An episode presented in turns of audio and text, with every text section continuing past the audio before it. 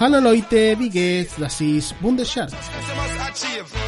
En el programa de hoy hablaremos del Bayern Múnich. Para este sexto episodio contaremos con José David López para hablarnos del famoso presidente del Bayern, Kurt Landauer. En el segundo bloque del programa hablaremos con Ignacio Benedetti al respecto del Bayern más actual.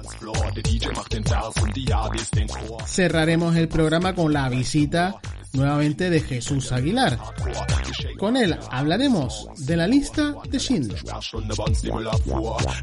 Todo esto en aproximadamente hora y 40 minutos, donde espero que te quedes hasta el final y que te guste, porque aquí el contenido que se hace en Bundesjark se hace porque la Bundesliga es pasión.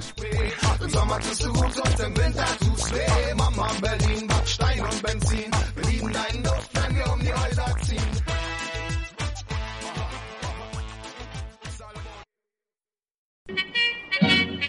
Thank you.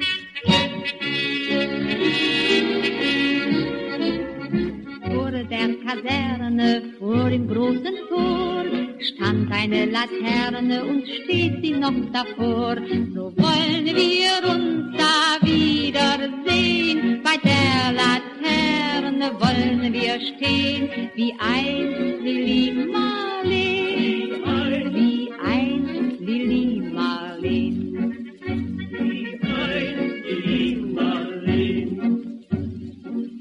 Unsere beiden Schatten sahen wie einer aus, dass wir so lieb uns hatten, das sah man gleich daraus. Und alle Leute sollen es sehen, wenn wir bei der Laterne stehen, wie einst Lili Marleen, wie einst Lili Marleen.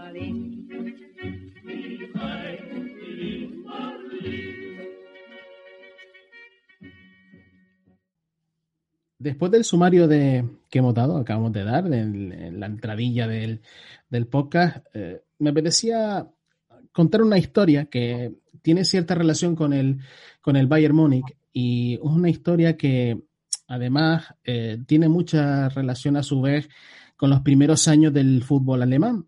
Y hablamos de, de, una relación directa casi con el conflicto, más que conflicto, con la Segunda Guerra Mundial, con lo que precedió la Segunda Guerra Mundial en Alemania, que es el régimen nazi, y también con, con el Bayern Múnich, que es un equipo que en aquel momento se identificó mucho con los judíos. Para hablar todo eso, del contexto sobre todo que rodeó a todo, a todo aquello, lo que también motivó eh, hablar del personaje que vamos a hablar, de Kurt Landauer, que fue el presidente del Bayern, y todo lo demás está conmigo y al que le agradezco muchísimo que esté hoy con nosotros, a José David López. David, bienvenido. Nada, un placer estar contigo en concreto y en general con todo lo que se haga de Bundesliga, que ya sabes que somos muchos, aunque nos escondemos bien, eh, los que tenemos muchísimo cariño al fútbol alemán y a la Bundesliga en particular. Así que a mí también me llamó la atención en su día esta historia y cuando me, me lo comentaste, bueno, yo encantado de poder aportar a, a tu programa, vaya. No, y, y, además que somos, somos muchos, pero somos de nicho, o sea, somos de nichos realmente. Pero bueno, al margen de esto, el Bayern tiene una historia y, y bueno, me gustaría hablar de ella en este caso porque es algo que, que habla sobre todo no solo del personaje, sino del contexto. Hablamos de los años 20-30, donde ya el Bayern es un club que, bueno, viene un poco de aquella disensión, como eran toda la mayoría de los clubes en aquel momento en Alemania, con la influencia inglesa, de que era una sección más de un club polideportivo, eh, se separan se separa de este club de Múnich y forman aparte un, un, un club que se llama Fútbol Club Bayern, y en este caso hablamos de un personaje como Kurt Landauer que es, eh, un, digamos, un futbolista en la, cuando era más joven, deja el club, digamos, y empieza, eh, estudia y cuando llega vuelve a ser elegido presidente del Bayern. Sí, verdaderamente es un, casi podemos decir, pionero en, en muchísimas cosas. Hay que decir que al Bayern le cuesta arrancar, hasta el 32 no levanta su primer título nacional. Esa gesta eh, que es la primera de, su hoy, eh, digamos, fornido palmarés, pues digamos que muestra verdaderamente el origen de, del gigantesco proyecto que, iba a ser después el Bayern. Y en aquella plantilla tenía una enorme representación judía en, sus filas. Había, entre otros, el entrenador, que era Richard Cohn, que le conocían como Dombi. Eh, después estuvo, por ejemplo, también en Barcelona y en el Feyenoord, para que la gente lo pueda ubicar. Había ocho o nueve futbolistas también que eran judíos y evidentemente uno de los que llegaría después y es la figura representativa de todos estos años, como bien dices, eh, después de haber estado en el césped y, en los despachos, al final llega a la presidencia que es Kurt Landauer. Evidentemente eh, hay que recordar que el Múnich 1860 era el que despertaba las simpatías del nazismo, digamos, que ya estaba instaurado en toda Alemania eh, posteriormente. El Bayern en esa época fue tachado de club judío, lo que hizo eh, seguramente multiplicar esos obstáculos, esas barreras gubernamentales, esos problemas para mantener sus socios que cambiaban de bando continuamente. No lo pudo soportar eh, en aquella época, le, hicieron caer a la segunda división. Eh, el inicio de la Segunda Guerra Mundial destrozó seguramente al Bayern más en particular que cualquier otro club. Y según los registros históricos, cuando estuve hablando de todo esto, perdió a 56 miembros en el campo de batalla, es decir, jugadores de selección, como Krunz o, Ben Meiger, por ejemplo, eh, otros muchos desaparecidos en combate, siete miembros asesinados por los nazis por problemas raciales, es decir, un caos que evidentemente en estos ARC eh, el presidente clave en esta historia era Kurt Landauer. Por tanto, eso es para contextualizar un poco la época, eh, cómo estaba ese Bayern antes de conocer un poco más esta historia. Claro, porque no solo era el, el 1860 Múnich el que despertaba apoyos al nazismo, sino que también luego el Nuremberg, después de la Segunda Guerra Mundial, sería, digamos, el, digamos, el referente, ¿no? Junto al propio 1860 de, de esa época complicada y, que tuvo que ser dura de, sobrellevar después de, de, capitular todo el, todo el régimen nazi.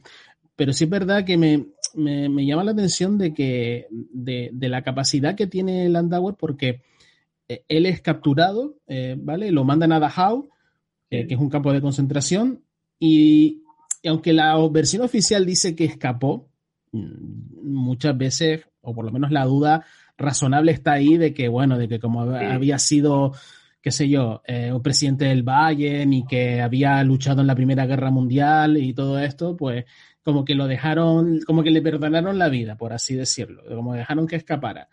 Y bueno, se refugió en Suiza y allí pues hay alguna que otra anécdota, ¿no? Sí, a ver, eh, para ubicarlo bien, el Landauer cuando había pertenecido al Bayern como futbolista, digamos que eh, había aparecido para probarse como guardameta, eh, fue elegido para el filial, digamos que era un tipo de muchos estudios, un tipo pues muy preparado académicamente en, en, esa época, sobre todo en Suiza, eso le vincula siempre con Suiza, Regresó a Múnich para aportar al club, digamos, toda esa capacidad que los libros y esa eh, inteligencia diferencial en aquella época le, otorgaba. Era tanta esa diferencia que llegó, como digo, a la presidencia en el 13, en 1913. Solo pudo ejercer un año antes de ser reclutado por el ejército precisamente para la Primera Guerra Mundial y aunque sobrevivió, su cargo como presidente del Valle se alargaría más o menos 14 años, eh, con ese estilo, digamos, que impulsa el profesionalismo, tiene una intachable capacidad seguramente de mantener unidos a, todos los problemas que había en el Bayern, pero eh, digamos que en el 33, eh, ya con Hitler en el poder, no le sirvió de nada todo eso, porque como bien decías, después de la noche de los cristales rotos, esa famosa e, etapa, fue deportado a Dachau. Eh, allí estuvo 33 días, evidentemente aislado, sin poder alimentarse, 33 días sin saber eh, verdaderamente qué iba a ocurrir mañana, sin, sin, saber siquiera qué iba a haber mañana, para que la gente lo, lo contextualice mejor.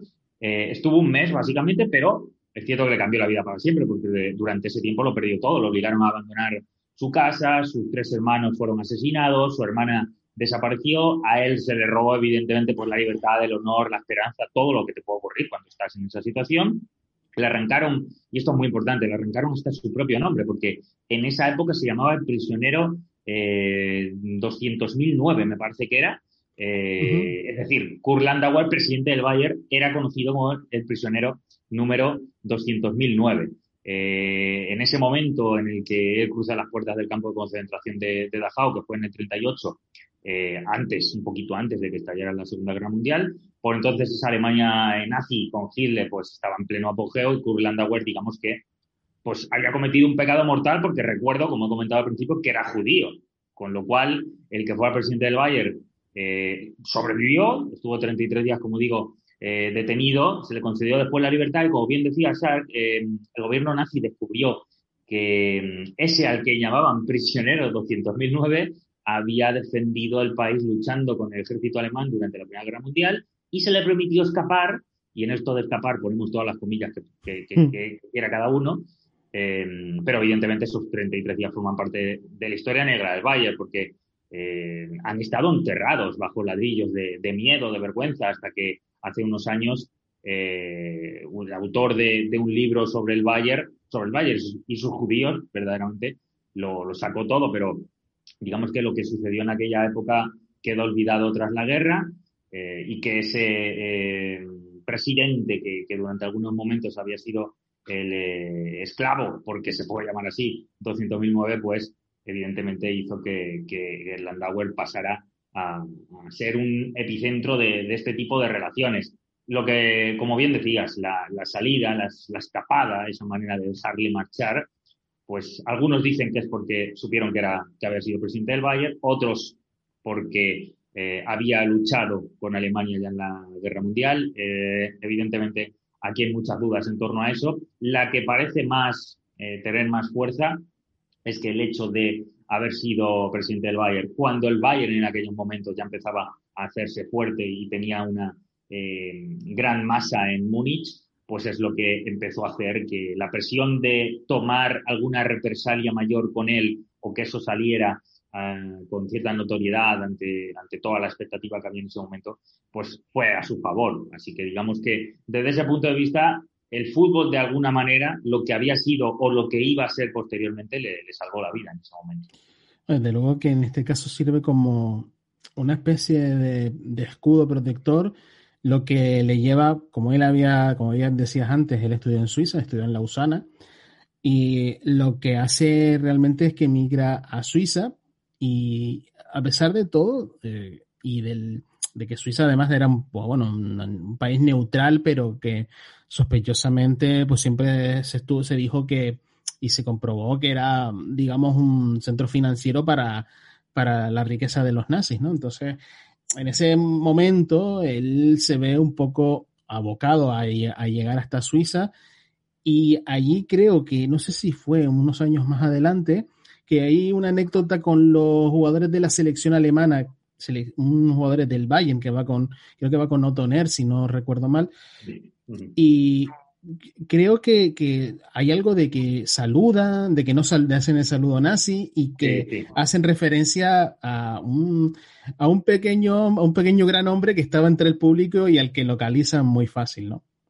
Sí, bueno, em, por ejemplo, hay que, hay que, recordar, en aquella época había habido reyertas contra la juventud de hitlerianas, el futbolista uh Streiter había enfurecido a Führer poco antes porque se había fotografiado con Jesse Owen, que ya sabemos que había dejado en evidencia de superioridad la superioridad aria, eso que decían los, los nazis, evidentemente, colgándose cuatro medallas en los Juegos Olímpicos de Berlín en el 36. Ese momento que, dices eh, de Landauer fue en, eh, más o menos sobre esos años, digamos que fue el gran desafío. Se enfrentó el Bayern a la selección de Suiza en Zurich en el 40. Los jugadores del equipo bávaro no solo se niegan a realizar el saludo nazi, que era obligatorio en aquella época, sino que se acercan a la grada para reverenciar a un aficionado. Ese aficionado eh, pues eh, accede a, evidentemente esos gestos y ese aficionado no era otro que el que hace poco había sido el prisionero eh, del nazismo que permanecía, como bien decías, exiliado en Suiza después de haber escapado de ese campo de, concentración en Dachau y la Gestapo se vio obligada a intervenir después de lo que había sucedido. Hay que recordar que la caída del nazismo, Landauer después regresó al Bayern en el 47, ya como presidente, estuvo 17 años eh, mejor dicho, 17 años después de, haber sido expatriado y, volvió en esa época dorada, digamos, y en diciembre del 61 muere en Múnich, pero ya convertido en el presidente más longevo de la historia del Bayern, uno de los que más hizo, evidentemente, por el club, eh, y sin embargo, como bien decía antes, sus méritos han estado ocultos, puesto que, por ejemplo, según uno de los eh, vicepresidentes del Bayern hace algún tiempo, Phil Redder, dijo que desde el club no se quería enfatizar la herencia judía por miedo a reacciones negativas. Estas reacciones negativas, no lo digo yo, eh, estoy leyendo directamente lo que comentó él mismo de su, de su propia boca. Por tanto, digamos que esos estudios entre teólogos especialistas de la época del Valle pues han llevado al club a, hacer esa investigación propia, una investigación privada, para solventar el origen real del Bayern, que no nos vamos a engañar. En la Alemania de los años 60, silenciar todo el, nacionalsocialismo era, digamos, era común en Alemania, pero nadie quería. En general, hablar abiertamente del Tercer Reich, pues eh, se hace solo desde algunos años, desde hace algunos años, y el Valle, pues, como parte de esa sociedad, ha empezado ahora mismo a hablar de, ello con más tranquilidad e intentar, digamos, eh, eh, automatizar algo que pertenece al club. No es que se haya intentado ocultar su historia, sino que la gente hoy quiere ver fútbol, olvidar toda la historia negra de, la Alemania y el fútbol, pues evidentemente con el Bayern, pues ayuda a que sigamos pasando página y de hecho este personaje, este momento que estamos teniendo ahora mismo en el podcast, pues evidencia que el fútbol a veces puede ser un elemento fundamental para conocer este tipo de, personajes, este tipo de reivindicaciones hubo en su día. Sí, por ejemplo, y viendo y contextualizando un poco con los clubes de la región, hablamos antes de que en 1860 Múnich eh, es de los primeros fundadores de la Bundesliga, forma parte de los primeros 16 equipos de la Bundesliga en el 63 y que luego poco después ganaría eh, un título, un doblete, que bueno, eso lo, lo, compartí, lo comparto yo en un, en, un, en un, artículo que tengo en el blog de, de Medium, pero bueno, el caso es que eh, hay, un, hay, una, hay una cosa que, que, es importante y es que la gente eh, recuerda que el Bayern no, no recuerda el que el Bayern sea el, un, no fuera el, el equipo, el segundo, el tercer equipo de la ciudad, o, de la región en este caso, ¿no? Porque antes estaba, pues bueno, desde 1860 Múnich, que es un, tiene un pasado colaboracionista, eh, que digamos, eh, no, no huye, intenta huir de él, pero se le recuerda constantemente como eso, y que además, incluso después, porque tanto Beckenbauer como Jörg Müller estaban en la cantera del 1860 Múnich, y emigran al Bayern, con lo cual luego dos de las grandes, digamos, estrellas de ese Bayern de los 70, que comienza con Tchaikovsky en a finales de los 60, digamos que le da, vienen un poco del, 1800, del 1860 Múnich y vienen un poco, digamos, como asqueados de las formas que tenían en, en, el, en el Club Celeste, ¿no? Entonces, da, da para mucho esa rivalidad de Múnich, esa rivalidad en Baviera, y esa rivalidad que al final terminó dando a, Landauer el lugar que se merece, sobre todo sacándola, sacándolo o descubriendo esta historia que realmente, como tú dices, fue hace como cuatro, tres, cuatro años cuando realmente se pusieron a investigar y llevaron una investigación a cabo y sacaron esta historia que al final, pues bueno, tuvo un final feliz porque al final el, el Bayern, digamos, se construyó como un equipo y, fue, terminó siendo lo que es hoy en día, un equipo Recordmeister, ¿no? Que se llama en Alemania. Totalmente, sí. Bueno, eh, Landauer es una figura ya fundamental en el club. Es cierto que la gente no lo conoce demasiado. En Alemania en los últimos tiempos sí que se ha dado un poco más de impacto a lo que, a lo que supuso en el Bayern. Y bueno, estamos a setenta y pico años del final de la, de la Segunda Guerra Mundial. Pues nos damos cuenta de que algunos pasaron por ser presos de ese sistema los judíos fueron reprimidos, evidentemente, y durante todo este tiempo pues ha cambiado el enfoque de lo que ocurrió. Setenta y pico años te dan como margen para poder hablar de ello con muchísima más propiedad y también sin herir a, digamos, ninguna postura que haya en torno a este tipo de cosas. Afortunadamente, como digo, esa postura retrógrada, evidentemente, ya quedó atrás. El Bayern ensalza a Landauer como el mito que, que fue. Eh, se ha bautizado incluso una calle con su nombre. También el estadio de, de un equipo de Múnich, el Maccabi de, Múnich, que es un club judío de la ciudad, eh, fue inaugurado por las principales leyendas de la historia del Valle de Múnich. Eh, el legado de, de por tanto, yo creo que no va a ser olvidado ya nunca más, del mismo modo que seguramente eh, Sark, él jamás olvidó los 33 días en los que fue, como decía antes, el prisionero en Dachau.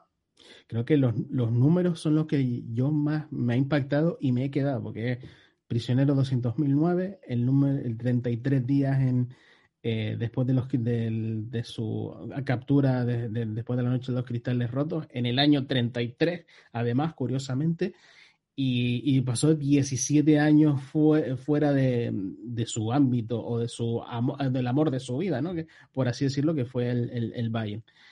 Pues con esto yo creo que más, tenemos más que suficiente. Es, verdad, me recuerda esta época a lo que sucedió aquí con el franquismo en los años 70, pero bueno, eso ya será para otro podcast y en otro, en otro momento. Te agradezco, David, que hayas estado aquí con nosotros. Eh, por supuesto, tienes las puertas abiertas para seguir contándonos más historias de la Bundesliga o del equipo de la Bundesliga o de Alemania, que aquí todo lo que sea germanófilo son bienvenidos.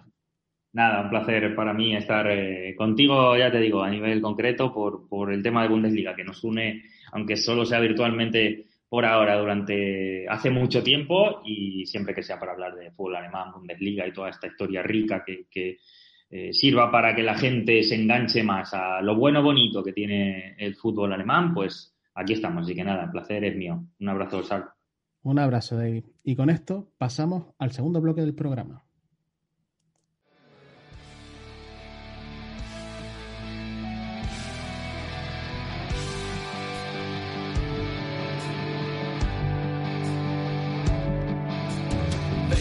Münchner Fußballmannschaft kennt man auf der ganzen Welt. Wie heißt dieser Club, der hierzulande die Rekorde hält? Wer hat schon gewonnen, was es jemals zu gewinnen gab?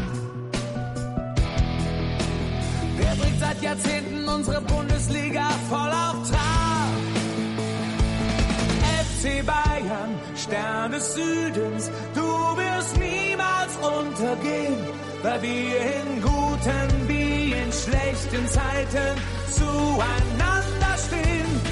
FC Bayern, deutscher Meister, ja so heißt er mein Verein, ja so war es und so ist es und so wird es immer sein. Wo wird laufend angegriffen, wo wird täglich spioniert?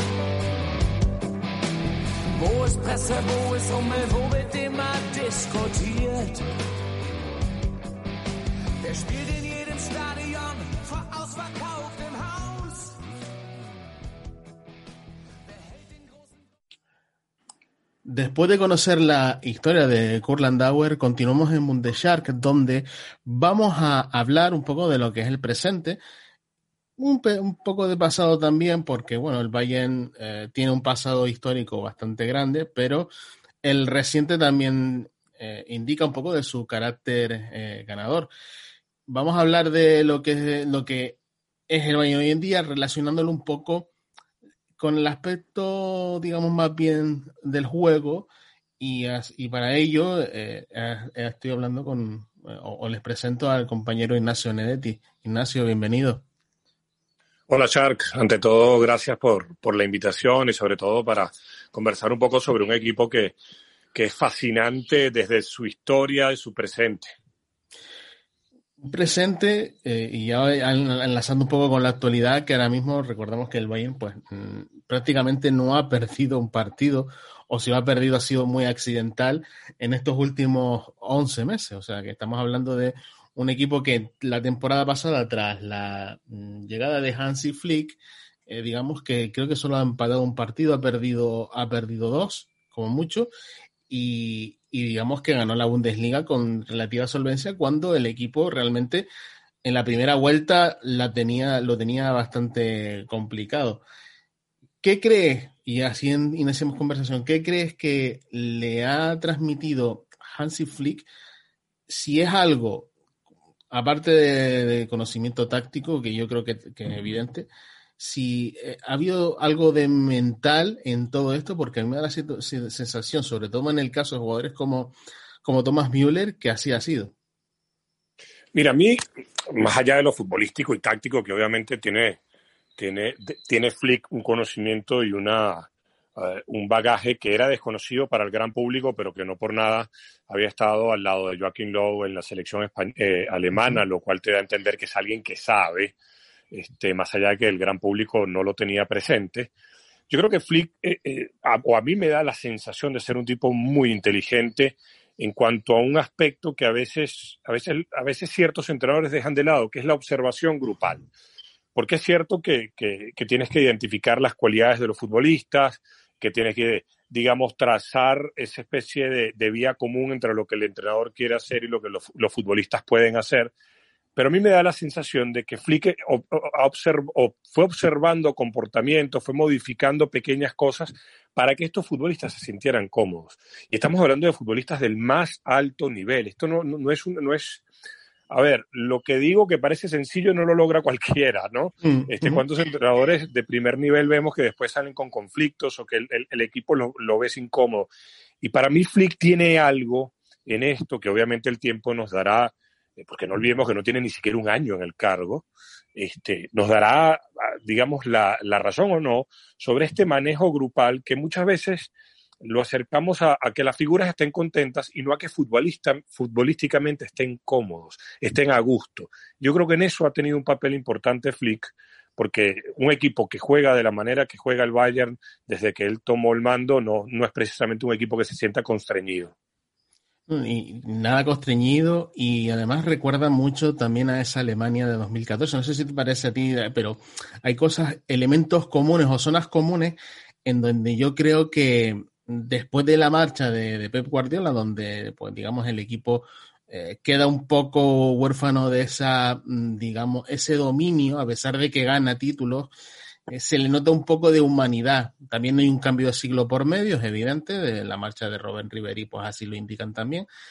Pero creo que hay un cambio de siglo por medio, hay una falta de, digamos, de, esa, no competitividad, pero sí es, ese dominio, esa, es, esa cosa que tiene el Bayern, que es de, de competir contra sí mismo, que es una cosa que es exigente, porque en Alemania todo el mundo hablamos aquí siempre de que, de que el Bayern, pues bueno, eh, la Bayern Liga y no sé qué, y bueno, el tipo, de tipo de chascarrillos que siempre suelen haber, pero que la, la máxima exigencia, sobre todo cuando hablamos del Bayern, es que son exigentes de cara para adentro. O sea, una cosa que no solo compite contra los 17 restantes equipos, sino consigo mismo. Y esto a veces le ha, le ha hecho presos de momentos en las últimas temporadas de no sentirse tan cómodo y sobre todo eh, caso de Ancelotti que fue despedido o, cesado en sus, en, a los pocos meses de su segunda temporada porque el Bayern no iba primero de su liga o de Nico Kova que en la temporada pasada que haya dado paso a que su segundo que Hansi Flick tome las riendas digamos que le ha dado eh, cierta cierta maniobra, cierto carácter de cierta maniobra, cierto, eh, ¿cómo decirlo? Digamos, profundidad para poder, digamos, imponerse, por lo menos en el, en el plano táctico, a partir de reconstruir cosas tan simples como eh, superioridad zonal por fuera, superioridad zonal por dentro, dominio de la, dominio de la pelota, el toque movimiento que tan, que tan fluido ha llevado, por ejemplo, a Nagelsmann ahora en el Leipzig, o un poco de mezcla de todo eso, también a partir de los perfiles de los jugadores, donde eh, jugadores como, por ejemplo, Thomas Müller se han sentido cómodos, ¿no? A la, a, la, a la espalda de los mediocentros, entre central, entre central, entre centrales y mediocentros.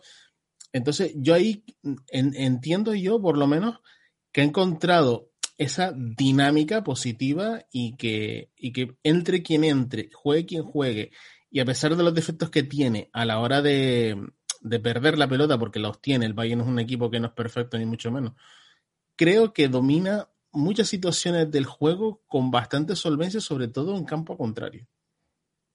Mira, la sensación que yo tengo, además de estar de acuerdo en, esa parte contigo de que el Bayern domina una serie de registros que son pocos y, nos sobran dedos de una mano para establecer qué equipos en el mundo lo logran, porque el Liverpool ha tenido también unos momentos fabulosos.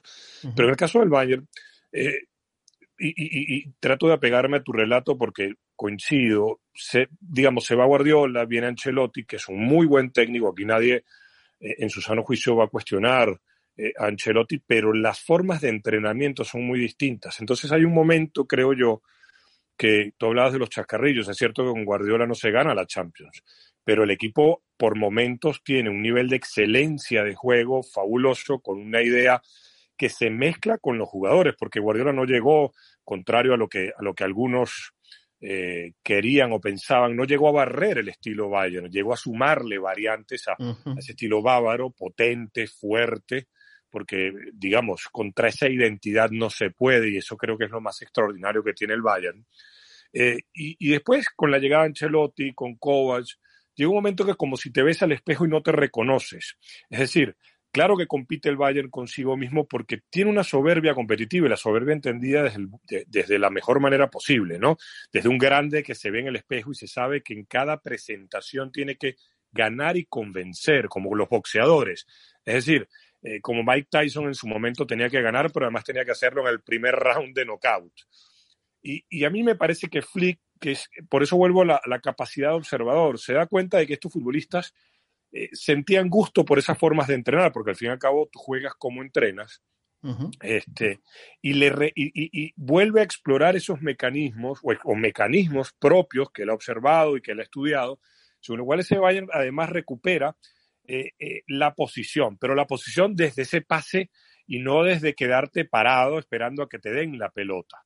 Entonces este Bayern empieza a avasallar eh, de una manera extraordinaria, moviendo el equipo por todos los costados, eh, por todos los, los eh, digamos, los recovecos del campo de juego, con laterales que se proyectan con la pelota en movimiento y no esperando que les den la pelota al pie, con volantes, y aquí hay una cosa muy interesante, que es la gestión de, de la directiva del Bayern, del cuerpo directivo del Bayern, porque traer a Goretzka, sostener a Thiago en su momento, este, son, eh, digamos, conseguir a Alfonso Davis, son, son aciertos, pero para un estilo de fútbol, ese estilo de fútbol que, insisto, mezcla estos conceptos posicionales, que son de dinámica, porque a veces pareciera que la posición es quedarte a la espera, insisto, y no, mm. y no, y no moverte, y no ocupar espacios, y no, digamos, desorientar al rival. Y yo creo que ahí hay una, una gran mano de la directiva y después con, con, el acierto de Flick, porque Flick es de ese fútbol. Tú hablas de Nagelsmann, uno puede hablar también el caso de, de, de Ragnick en su momento, que uh -huh. son entrenadores alemanes que obviamente han bebido de esas fuentes de Guardiola, pero que tampoco son las fuentes de Guardiola, ¿eh? que vienen de más atrás. Lo que pasa es que, claro, eh, el catalán es el, el representante más, más actual de ese fútbol. Pero, pero es un fútbol totalmente dinámico y es un fútbol dinámico extraordinario porque al no quedarte quieto, manejar la pelota con precisión y velocidad, eh, ¿qué haces? Que distraes y, y, y, digamos, desordenas a ese rival. Y yo creo que el Bayern hoy en día es el equipo que mejor hace esa función gracias precisamente a la mezcla de todas estas este, características y todas estas virtudes que ha logrado ir, con, eh, digamos, construyendo. Y quiero agregar algo, eh, uh -huh. para no extenderme mucho. Eh, no hay que olvidar que también en ese, en esa en ese recambio generacional también se da la partida de Philip Lam, que era, que era el futbolista, digamos, a través del cual se podía entender el Bayern. Yo creo que precisamente con la salida de, de Lam empieza un poco ese, e, ese cambio de ciclo, ¿no? Porque al fin y al cabo estamos hablando de un equipo que durante muchos años y antes de la llegada de Guardiola se encuentra con un triplete también de Jupp Heynckes y, y Juhain que encaja mucho en esa filosofía del club de rescatarlo en momentos X de su historia de los últimos 30, 35 años, que al Bayern le ha permitido, digamos, seguir adelante cuando las cosas no iban tan bien. Yo creo que eso también tiene mucho que ver eh, con esa experiencia que, tu, que, que tuvo el, el técnico de Athletic y Tenerife, por ejemplo, pues que rescatara, digamos, la, esa, digamos, eh, cosas que en, muchos términos llamaríamos sota, caballo, rey, que son tres principios básicos de, de con, con, el, con, el, juego, ¿no? Digamos que es um, recuperar, um, tener, golpear, ¿no? Y yo por lo menos lo, lo, identifico así. Y es una cosa que con Guardiola, si bien es verdad, que es como, como estás comentando, eh, cambia un poco la manera de manejar los tiempos del partido, de asentarse arriba, pero es otra manera de entender el juego sin eliminar ese, e, ese gen alemán que yo creo que es gen que sí sabía entender bastante bien y que siempre llevó en sus equipos, independientemente de la etapa y, sobre todo a nivel mental, a nivel de gestión, creo que eh, es cuando mejor el Bayern se ha sentido, ¿no? Cuando, ha llegado o cuando ha estado Henkes, cuando ha cambiado esa, digamos, esa variabilidad, porque si bien va, es verdad, si nos vamos hasta Bangal, desde Bangal hasta Guardiola, realmente el equipo varía varias veces, ¿no? De, de, registros, pero realmente eh, la llegada de, de Henkes ha, digamos, servido un poco de sostén eh, competitivo y le, ha, y le ha dado o le ha terminado dando esa seguridad en momentos donde había duda, ¿no? Que es un poco lo que yo veo que, que, que, puede ser este Hansi Flick, que con esa experiencia en la selección alemana de Joachim Löw, además de, de, que el Bayern es un poco también el sostén de la selección alemana en términos de aportación de jugadores, y además eh, esto, tiene, esto entronca también a su vez con el hecho de que en Alemania eh, o vas al Bayern como techo competitivo o no o, te vas al extranjero. Entonces, digamos que es un poco el sostén competitivo del equipo y al haber sido sostén de esa selección alemana, por eso yo creo también que encaja tan bien desde el minuto uno, ya no con esa interinidad, sino también con la capacidad de poder ser técnico del Bayern esos dos, tres años, al que yo comparo un poco con la situación de Henkes en determinados momentos de la historia del Bayern. Mira, a mí, a mí Henkes, en esa etapa que precisamente tú mencionas tras la, la turbulenta salida de Bangal, porque bueno, eh, se daban situaciones, incluso hasta el manejo de, de, la portería, fue cuestionado en ese segundo año el, el, el neerlandés por la directiva, se trae Henkes. Yo creo que Henkes es el, el cable a tierra, ¿no? Este, uh -huh. Pero en el caso de Bangal, no porque Bangal estuviese combatiendo la identidad, sino porque en momentos de crisis había que volver a construir desde lo que somos, es decir, desde esa identidad del Bayern que es avasallante, que es fuerte, que además te llega eh, eh, permanentemente al arco rival con esa potencia propia del fútbol bávaro. Y, yo creo que Flick, que también puede ser esto, pero yo tengo la sensación, ojo, eh, a ver, son 11 meses, como tú bien dices, eh, en el fútbol es cierto que el tiempo pasa rápido y 11 meses de competición son muchos partidos, pero yo creo que Flick maneja algunos registros más que, que, que Henkes en cuanto a lo táctico, es decir, uh -huh. que el equipo es un poco más rico en variables, por eso eh, a mí me dolió mucho que saliera Thiago de, del Bayern, porque creo que Thiago le daba esa variabilidad desde uh -huh. esas sociedades de la desde los triángulos, algo que él tenía muy interno, ¿no? Eh, pero, pero yo creo que Flick tiene la capacidad, por ahora, por lo visto, de darle mayores en los entrenamientos y eh, eh, mayores facilidades al equipo y no ser solamente lo que en algún momento dado llegaba a ser el Bayern, que es que en los contragolpes era letal, en las transiciones, porque a veces pareciera que la palabra contragolpe es pecado, cosa que yo no, estoy de acuerdo. A mí me, no hay equipos más extraordinarios que los contragolpeadores porque lo saben hacer y te, te emocionan pero, pero yo creo que Flick le puede dar registros distintos, también porque tiene unos futbolistas distintos. A mí, por ejemplo, Goretzka es un futbolista que a mí me enamora, esa capacidad de, de desplazamiento con claridad, y, con claridad no solamente para el remate, sino también para asociarse en tres cuartos de cancha, creo que es un futbolista extraordinario. Ahora hay que eh, darnos cuenta que también Flick eh, pretende eh, digamos, ese ritmo alto cuando tiene la pelota. Y por eso es que yo digo que le puede dar este, eh, otras variantes, otros matices a cuando estaba Henkes, que yo creo que Henkes es, eh, en ese momento eh, que, que, que, llega tras Bangal, es el guardián de la esencia, ¿no? Es como uh -huh. que en, en, los momentos de crisis de otros equipos llamaran a las figuras de siempre, como si en el Barcelona llamaran a Guardiola para hacer algún interinato de año y medio. Bueno, de hecho, y perdona que te interrumpa, a mí me recuerda lo de Henkes, digamos, relacionándolo directamente con el del Bosque del Madrid. O sea, sí, salvando, la, sí. salvando las diferencias, pero es un poco eso, ¿no? Sí, sí, totalmente de acuerdo. Es el guardián de lo que, de, de, la, de la identidad. Y a veces en el fútbol, sobre todo en este fútbol actual, a mí no me gusta hablar de, modernidad porque me parece que es un término que no, no, no, no pega, ¿no? ¿no? Pero este fútbol actual en que todo va tan rápido, y no me refiero al juego, sino al consumo de la información, a la cantidad de partidos, nos olvidamos que hay cinco equipos, seis equipos en el mundo que tienen una identidad que les ha llevado a ser eh, recordados y admirados en el mundo. Y uno de ellos es el Bayern. O sea, entre esos cinco dedos de la mano está el Bayern Múnich.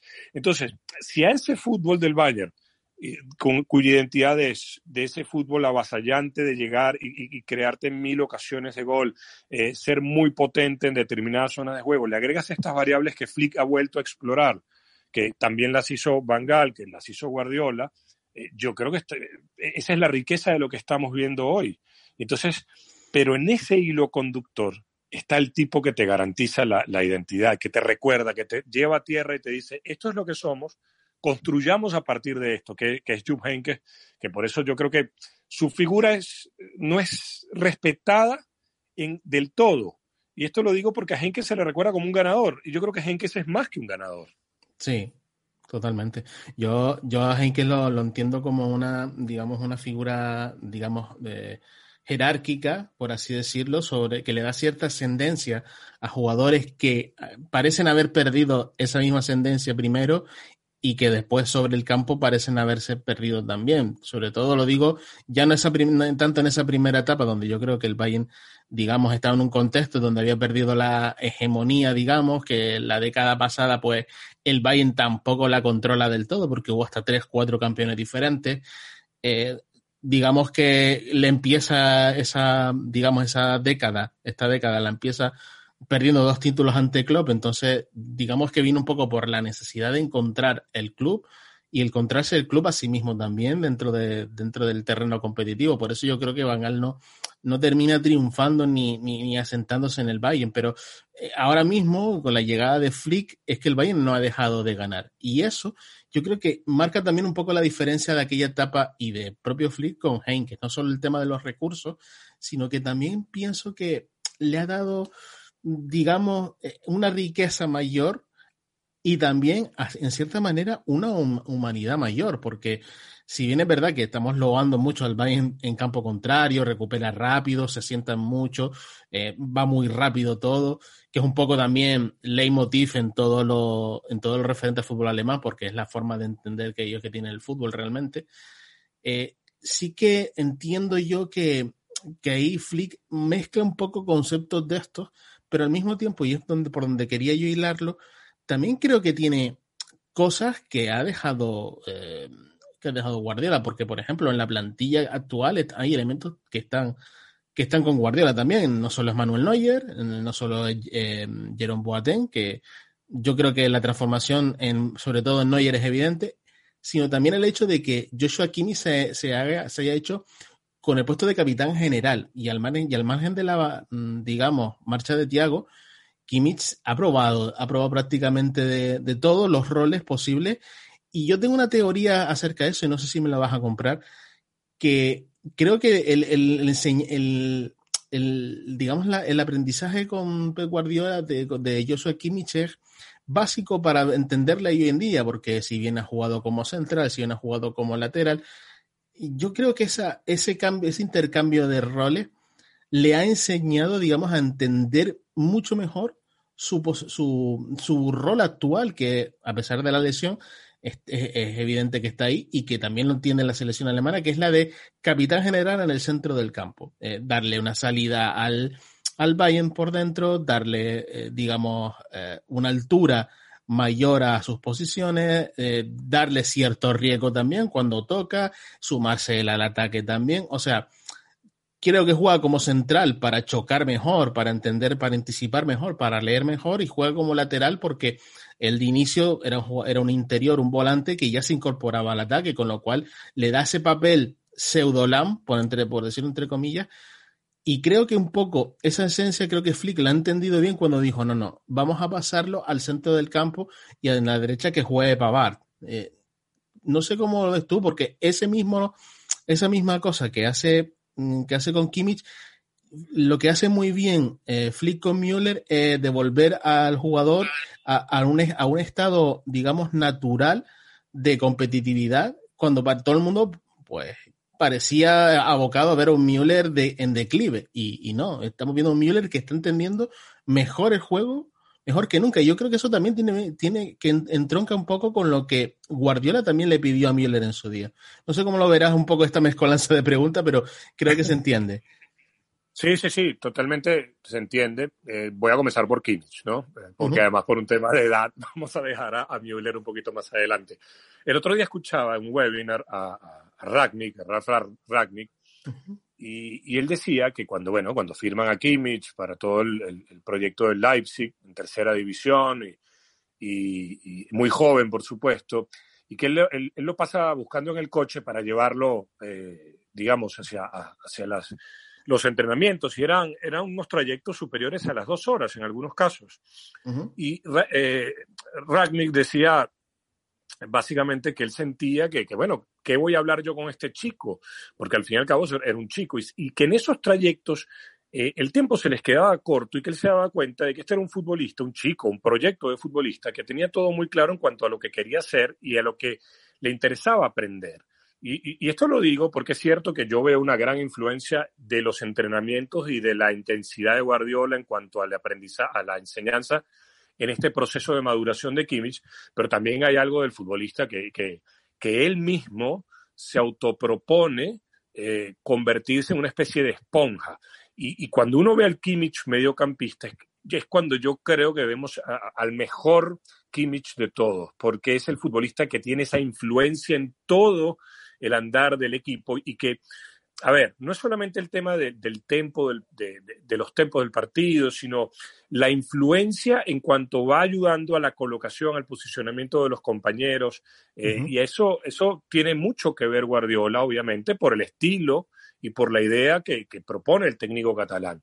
Eh, yo creo que, yo no quiero atreverme a asegurar nada, pero sí estoy de acuerdo en que estamos casi ante un clon de Philip Lam con la diferencia de que todo este proceso de aprendizaje de Kimmich se da en etapas eh, muy anteriores, que, que, que, que, luego a Lam se le dio posterior por un tema obviamente de, encontrarse con Guardiola en etapa más avanzada de su carrera y por eso pudimos ver al Philip Lam ser mediocampista interior y hasta volante central, dando unos rendimientos extraordinarios, ¿no?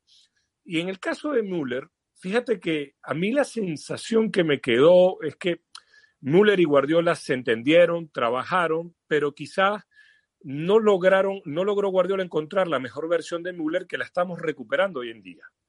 Porque quizá Müller necesita un poco de esa anarquía eh, para ser él, para mostrar sus capacidades, eso de jugar un poco a la espalda de los, de los mediocampistas centrales, de moverse un poco más al costado cuando así él siente que lo requiere la, la, la, eh, la jugada o el momento del partido y entonces yo creo que ahí no hubo cortocircuitos. ¿eh? Yo, no, yo, yo quiero alejarme mucho de esas versiones de prensa porque además a mí me tocó observar la buena relación que había entre ellos. Pero sí que eh, Müller es ese futbolista que necesita sentir que puede ser anárquico.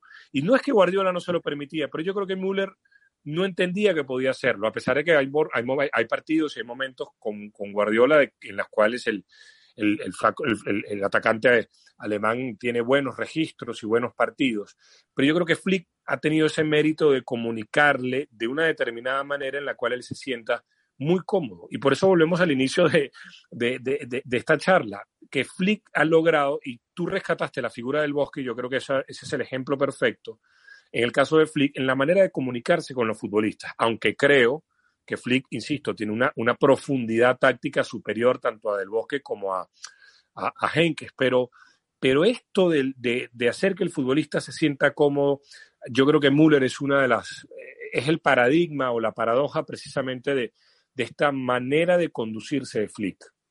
Sí, yo, y digamos, matizando un poco esto, yo creo que también ha encontrado a un Müller mucho más maduro que el que se encuentra Guardiola, evidentemente por el pasar de los años y sobre todo por el pasar de la experiencia del propio Müller, que él, se, mismo se ve como una, un elemento muy diferente a lo que está, digamos, reinando en ese, en ese Bayern, ¿no? Eh, de, los distintos entrenadores. Entonces, eh, mientras Ancelotti pues, buscó mucho el tema James, mm, el Bayern buscó Coutinho, buscó esa una cosa diferente, un sentir y un rol, un fluir diferente al propio Müller, que es un futbolista mucho más alemán, mucho más pragmático.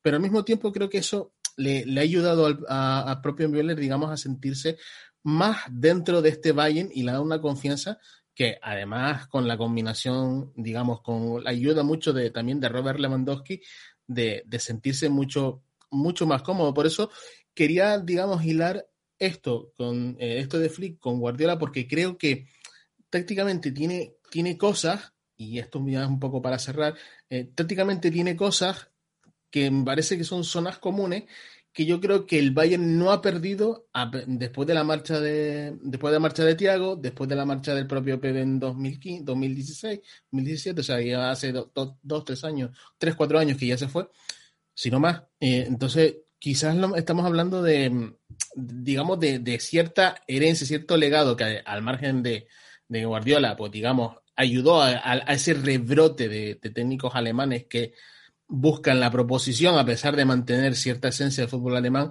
busca esa proposición, ese imponer, ese descaro, y creo que, que, en este sentido, creo que en el Bayern se conserva un poco eso de la época Guardiola, que era un poco lo que quería, a donde quería llegar yo. No sé si tú lo ves igual. Sí, yo creo que, que, que se mantiene en el tiempo y ojalá que se mantenga, porque la mezcla con el fútbol bávaro ha hecho esta, de, de, del Bayern un equipo en estos momentos muy rico de ver, muy rico desde el placer, ¿no? Pero yo creo que se mantiene, Shark, porque hay un tema que, que, que, y lo que se mantiene es el, el, la posición. Y yo, y a veces cuando hablamos de la posición, hablamos de, de, de, la geografía exclusivamente y no a toda la dinámica que, que, que envuelve el movimiento para Eso ocupar es. en determinado momento un, un, un, espacio que después ya no será ocupado, ¿no? Y yo creo que ahí está el gran legado, ¿no? Que mezclar las, las, digamos, las maneras de comunicarse, bien sea pases largos, pases cortos, pero hacerlo desde el conocimiento de cada posicionamiento. Y a mí eso es lo que a mí me parece muy rico que quedó en el Bayern de Guardiola, que se fue perdiendo con Ancelotti, porque son distintas ideas y distintas formas, pero que se ha ido recuperando porque los futbolistas, como se dice en España, lo mamaron y uh -huh. lo sienten muy propio, les gustó, lo sentían que era una manera de dominar el juego. Y si uno, si uno revisa aquella época y uno revisa, digamos, aquella época de Guardiola y uno ve este Bayern de los últimos 11 meses, te das cuenta que están esos matices, que el Bayern domina de esa manera, pero que también tiene otros registros, obviamente, porque también hay otros futbolistas. Pero este fútbol de la, de la construcción, digamos, a partir de, de la dinámica posicional, que no tiene nada que ver con la cantidad de pases, eh, sino con la velocidad, la ocupación de los espacios, la salida de esos espacios. Eso eh, ahí creo yo que está el legado de Guardiola en este Bayern y que mi impresión es que si, mientras tú son, sos, mientras en este equipo siga Joshua Kimmich y está Goretzka, que es un futbolista brillante, inteligente, que tendrá mejores momentos y, y momentos no tan buenos porque esto es un juego de seres humanos, uh -huh. pero que además tiene a un portero como Manuel Neuer, es decir, tipos que te saben transmitir esa sabiduría, ese conocimiento. Y con entrenadores de esta camada entrenadores alemanes, porque tú lo mencionas muy bien, yo creo que Alemania está viviendo el momento más rico de los últimos años en cuanto a entrenadores. Yo creo que este Bayern va a sostener este legado y lo va a sostener porque el fútbol, a ver, una de las cosas que ha cambiado en el fútbol actual es que es cierto, los futbolistas están preparados mejor físicamente para llegar más rápido a los lugares a los mismos lugares de siempre. Esto es algo que explicaba siempre el, el sabio Xavi Ascargorta. Entonces, uh -huh. si tú dominas este registro posicional de entrar, salir, moverte, engañar al, al, rival y hacerle creer que vas para tal lado, y no quedarte dormido con eso de la posesión, que es la estadística que más daño ha hecho al fútbol o a la comprensión del fútbol en los últimos años. Pero si tú mantienes estos registros, esto va a ser maravilloso. Y ese es el legado de Guardiola. ¿Y por qué no es el legado de Bangal? Porque Van Gaal no solamente apenas estuvo año y medio, sino que además no hay que olvidar que Van Gaal es un, eh, Gaal es un tipo, un profesor de muy mal carácter que no entendió eh, lo que era el Bayern. Y el Bayern, al final del día, es un club familiar. Es un club familiar en el que siguen mandando los futbolistas de la vieja guardia, que hoy en día son exfutbolistas, y que ante situaciones como esto es lo que hicimos con Guardiola, nos gustó, vamos a tratar de replicarlo a nuestra manera, están recuperándolo. Pero no es un club grande en el cual puedas ir a pelearte o tengas que ir de, prepotente. Y eso a veces le pasa a Bangal, lo que no le quita mérito a su fuerza y a su capacidad. Pero yo creo que sí, con, este Bayern recupera esto de Pep, porque además los futbolistas se sintieron cómodos, les gustó aquello. Mira, eh, fue tal el dominio de aquellos años que, que, recuperarlo cognitivamente y desde, desde situaciones de entrenamiento te tiene que traer buenos recuerdos. Y yo creo que de ahí se están apoyando estos futbolistas y, por supuesto, eh, su entrenador Flick, que de tonto no tiene un pelo, que no hay que olvidar que al estar en esa selección alemana conoció cosas de ese Bayern al pelo, valga decirlo. Uh -huh. Entonces encuentras en este fútbol, en estos matices del fútbol posicional, eh, digamos, apoyos para que el equipo siga creciendo. Y ese yo creo que es el legado de Guardiola en este Bayern el actual. No, coincido completamente. Además, yo no sé, no sé tú, pero el futuro de Flick a mí me parece que va a ser el sustituto del propio Lowe, porque además la dinámica de los entrenadores de, los, de la selección alemana es que su segundo releve al primero. O sea, es una cosa que, que es impresionante. Si tú revisas la, la, historia de la Federación Alemana, creo que ha tenido 10 11 entrenadores a lo largo de su historia, que son ciento y pico años. Lo cual te habla un poco también del, del carácter alemán a, ah, de, de la, en cuanto a la, relativo a la selección. Yo creo que eh, eh, con este Bayern creo que veremos muchos éxitos de, de Flick antes de ir a la selección, pero que también veremos un paso evolutivo para reconstruirse lo que ya intentaron ya con el con Bangal, que en un principio, ¿no? Que era un, un, primer paso para un, para un paso mayor, ¿no? Que Guardiola fue el siguiente escalón y que lo llevó un poco a donde querían estar, aunque no consideran la Champions. Yo creo que después, con, el, con esto de, de volver a ganar la Champions, creo que Flick un poco se estabilizó, un poco como ese técnico de e, ese que decíamos con Henke, ese volver a la tierra ¿no? Ese cable a tierra que, que, yo creo que el Bayern va a agarrar durante, durante varios años, aunque también tiene una cosa, yo creo que eh, la entrada del Leipzig, la llegada del Leipzig, la llegada del Dortmund, creo que les va a dar a una competitividad aún mayor a esta Bundesliga que parece que tiene nombre de un principio, pero que no lo tiene hasta llegar a las etapas finales realmente. Sí, y fíjate que tú hablabas de, de, de la década anterior.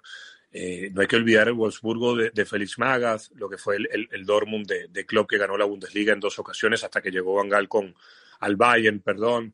Eh, uh -huh. A ver, si alguien siente yo, que el chascarrillo ese de, la Bayern Liga, solamente porque el Bayern la ha ganado en más ocasiones, si alguien siente que eso, que eso es cierto, se está perdiendo un fútbol que es fabuloso, que está muy bien organizado, con muchas propuestas y que esta Premier League que hoy en día nos enamora, ha copiado mucho de, ese, de, ese, de esa Bundesliga en cuanto a, a mezclar técnicos, eh, digamos, por decirlo de alguna manera, eh, tradicionales alemanes con eh, innovadores, con entrenadores que, quieren buscar otras ideas. A mí lo que me parece fascinante, fascinante del Bayern en toda su historia es que aún ganando, aún siendo dominador, aún quedando campeón de Europa, quedando campeón de Alemania, es un equipo que está en permanente búsqueda de algo más. Y eso es lo que lo ha convertido en un equipo grande. Y eso, con, con Flick, hoy en día ha traído la sensación, no sé, te, te pasará con amigos, de que ya no busca solamente cuando juega a ver, eh, Real Madrid, Barcelona, Manchester City, Juventus en la Champions, sino que ahora le volviste a coger el gusto al Bayern, no porque gana, porque siempre va a competir, sino porque te, te lleva a querer ver algo más, algo distinto. Y con esto, ese Bayern ha desplazado a muchos de los equipos que te mencionaba anteriormente en cuanto a la riqueza de lo que vamos a observar. Y no, obviamente, ya después gana o pierda, sabemos que los partidos tienen circunstancias en muchas ocasiones que escapan a la voluntad de los protagonistas. Pero, y si hablas del Leipzig, si hablas, por supuesto, del, del, Borussia Dortmund, yo, voy yo hago esta defensa de la Bundesliga porque crecí con la Bundesliga. Y yo, si algo rescato de ese fútbol alemán es que no te aburres. Y solamente lo encuentro en la Premier League. Entonces, ¿por qué no te aburres? Porque es cierto que los equipos tienen cada uno su intención y su voluntad de ir hacia adelante, pero eh, digamos, pero tienes equipos que se construyen futbolísticamente muy bien y esto le da una riqueza maravillosa sin tener que ir a explotar el mercado y ir a comprar futbolistas a altos costos. Y el Bayern, el Bayern que es el representante número uno de la Bundesliga, lo sigue demostrando, más allá de que en algún momento haya, haya roto el mercado por, un, por algún futbolista. Pero el Bayern en esa intención de crecer, de evolucionar y no quedarse con su palmarés y decimos, somos el Bayern y ganamos porque tenemos ese no sé qué, que muchas veces lo escuchamos en ciertos análisis de ciertos equipos, el Bayern va pasos hacia adelante mientras respeta su historia. Y ahí está la riqueza de, de la institución. Pues yo creo que ha sido bastante extenso, está, bueno, bastante extenso y rico al mismo tiempo. ¿eh? Ha sido tu palabra, no la mía, que yo estoy muy, muy cansado de decirlo también en, en, redes sociales, que, que, no, que hay más liga, más, más equipo más allá del Bayern y que hay que darle valor a lo que consigue el Bayern, que por otra parte tiene su mérito y no hay que restárselo, ¿no? a pesar de ser el equipo más grande y con más tradición y con más recursos. Pero creo que la evolución de la Bundesliga, tú lo has dicho, ha sido en positivo, sobre todo bueno, nuevas propuestas, que llega también un poco de, gente como por ejemplo Marco José, eh, con el mismo Thomas Tuchel que estuvo en un Mainz que le dio muchísimo. Eh, etcétera, porque es que es un largo etcétera. Si empezamos aquí, creo que no, creo que no bajamos de la hora de la conversación, pero bueno, en cualquier, en cualquier caso te doy las gracias, eh, Ignacio, de estar presente en, esta, en este podcast. y nada, eh, las puertas abiertas como siempre para volver a hablar pues, de otro equipo. No. No, por supuesto. Mil gracias a ti, Shard, por, por permitirme adentrarme en, en- en un fútbol que admiro, que adoro, con el que crecí en- en medios de comunicación y que, y que nos permite siempre no caer en ese error de, mirarnos solamente el ombligo. Así que gracias y, siempre a la orden para todo aquello que, requieras. Y con esto pasamos al, al último bloque.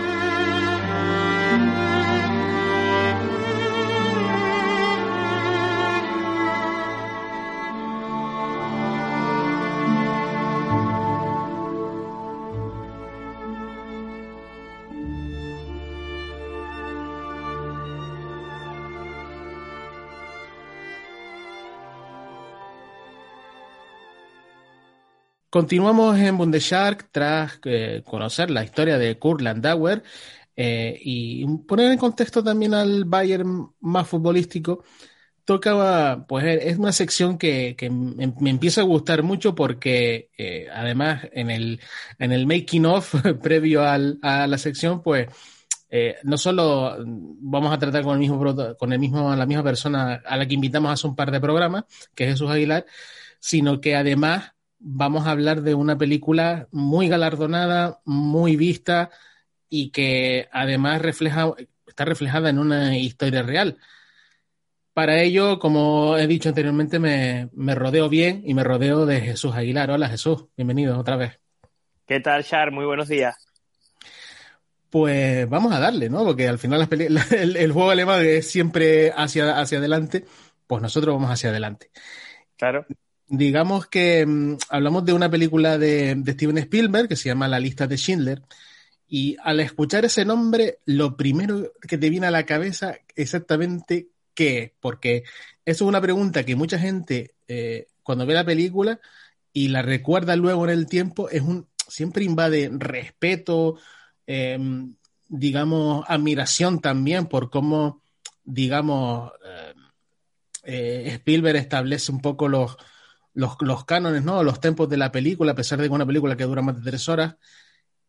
¿Cómo, cómo lo ves tú? Ah, o sea, te preguntan, ¿qué tal te parece la lista de Schindler? O oyes la palabra lista de Schindler y qué, y qué es lo que te viene primero te viene a la cabeza. A, mí eh, la sensación que me invade es de cine, pero de, de cine con mayúsculas. Es decir, estamos hablando de, de probablemente la, la película más famosa sobre el holocausto.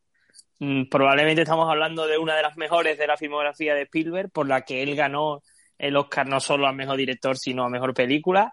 Eh, eh, una película muy densa, que, que a veces, o la mayoría de las veces en este negocio que es Hollywood, suele eh, causar estragos, pero aquí se pasa y, y, y, y te entra como si fuese agua, es exquisita, no, es, no te atragantas con ella en absoluto, pero principalmente, eh, quitando la, la calidad cinematográfica o, o artística, eh, yo me acuerdo de una frase que le dice Ben Kingsley, el, el personaje de Isaac Stern, si no, si no lo he pronunciado mal, que le dice que salvar una vida, salvar una...